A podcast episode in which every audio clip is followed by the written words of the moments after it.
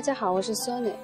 嗯，今天我们接着来学习奥美广告创意五十二条法则的经典之三：顾客阅读什么，你就应该阅读什么；他们观看什么，你也应该观看什么。设想一下，你花了好几天为婴儿潮那一代人设计处方药的广告和营销计划。如果这样的话，你在家很有可能最不想做的就是打开电视看《神探科伦布》的重播。但你要做不一定每天，但至少每周一次。你需要发掘你的目标群体的收看习惯，这是另一种理解顾客并与顾客建立联系的方法。观看顾客所观看的，阅读顾客所阅读的。这种做法的一个好处就是能让你了解你自己的以及你竞争对手的广告。你会在具体背景下看到你的广告，它会让你吃惊吗？对同一种产品、同一群观众，你的广告如何从众多广告中脱颖而出呢？杂志是不是把你的广告放到了最后几页？电视网络是不是把你的广告夹在了你的两个竞争对手之间？注意一下你第一次看到你的广告时的反应。如果你之前没看过你自己的广告，那也应该能反映出一些问题了。我们一次又一次的以各种形式阐述本书中的一个道理：如果想要成功的与顾客交流，你就需要认真的了解你的顾客。你越了解你的顾客，你的销售就会越成功。人们从他们的朋友那里购买东西。从他们喜欢的人那里购买，从他们认为和他们相似的人那里购买东西。你越了解你的目标群体的想法，你就越能以他们独有的语言和他们交流沟通。理解你的潜在顾客的一个最好的方法，就是阅读他们阅读的杂志，观看他们观看的电视节目和电影。大众传媒以电视。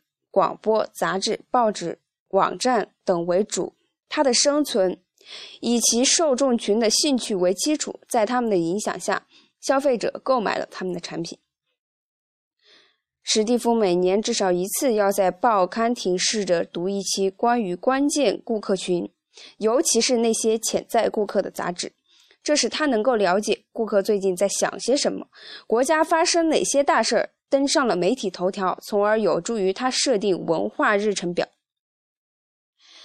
在开始工作之前，我们阅读了每一期有关我们的产品或服务的消费者有可能阅读的杂志，特别是我们要打广告的杂志。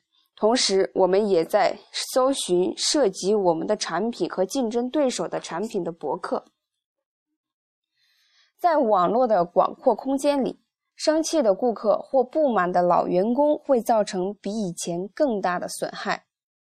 我们想了解消费者在想什么，我们想了解重要人物在想什么，我们想知道其他在寻找市场份额的公司是怎么向消费者推销的。重要的是，我们想知道消费者如何表达他们心中在想的东西，不要仅仅看那些图表。把信件读给创意人员听，定期的专栏，最重要的是读读广告。你的公司不可能与外界隔绝而自己经营，你也不可能与外界隔绝去做广告。要对媒体无孔不入，这是和你的顾客始终保持一致的唯一方法。举办一个非正式的午餐，邀请品牌伙伴和创意团队来和他们聊一些娱乐。体育、商业方面的话题，看能不能难住他们。你会惊奇的发现，这些看上去在生活中很重要的事情，他们却知之甚少。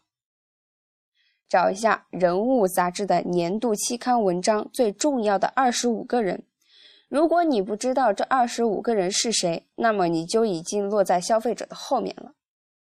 你的祖母关心过谁是博比达林吗？你的孩子又是否知道呢？你听林肯公园的音乐吗？阿伦艾弗森的表现越来越出色吗？小报上的连载报道你看过吗？媒体通常报道的新闻名人和流行文化的观众群的年龄差别很小。做广告并不是值得炫耀的事儿但必须了解你的广告对象是谁。好今天我们的学习到这里就要结束了。好下一节就是金点子四。了解你的品牌形象。期待大家的收听与关注。